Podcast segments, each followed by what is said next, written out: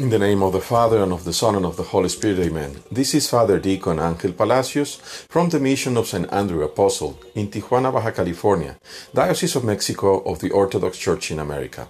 The Gospel is for the 6th of March 2019, according to St. Matthew.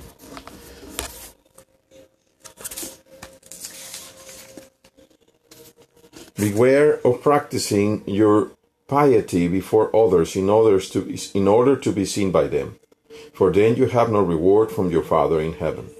So whenever you give alms, do not sound a trumpet before you, as the hypocrites do in the synagogues and in the streets, so that they may be praised by others. Truly I tell you, they have received their reward.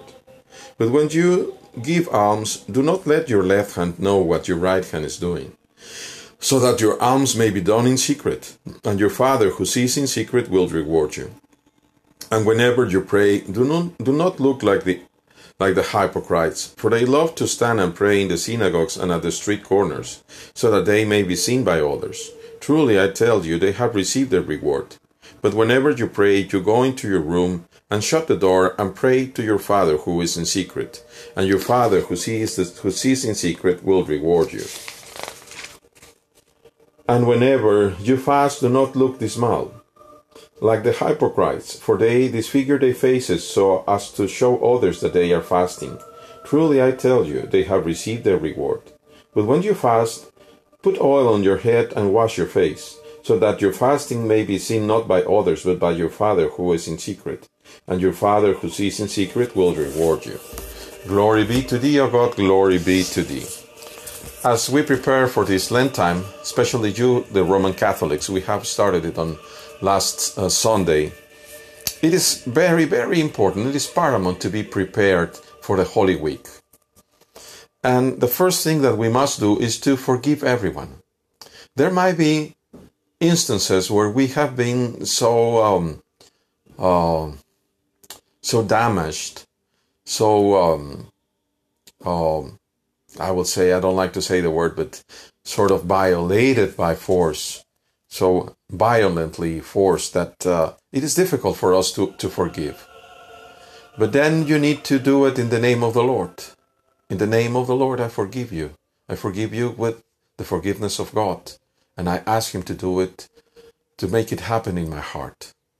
Do it that way, even if it's only at the beginning, just from your mouth out.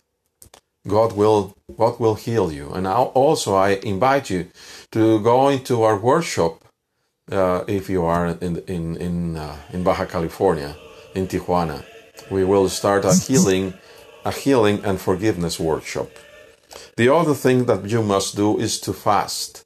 To fast the 40 days or the uh, or the 35 days that you have. To fast all of those days, it is important because fasting will allow you to get away from the devils that torment you many days. And fasting is to be done from the morning until 12 o'clock. Afterwards, you can eat. Uh, do not eat meat throughout the 40 days. You should pray. And the food that you will be fasting, you should share with others. And share some water too. So that you know that you will be, we all will be judged on the second coming of the Lord. Then he will separate ourselves, ones to the right, others to the left. And the ones on the right of him will go into, into the kingdom. And the Lord says, Why? Because he says, I was hungry and you fed me, thirsty and you satiated me, and so on and so on. So these 40 days that we are going through the Lent are very, very important. May the one who is the lover of mankind, our Creator, and merciful, shine his face upon each one of us.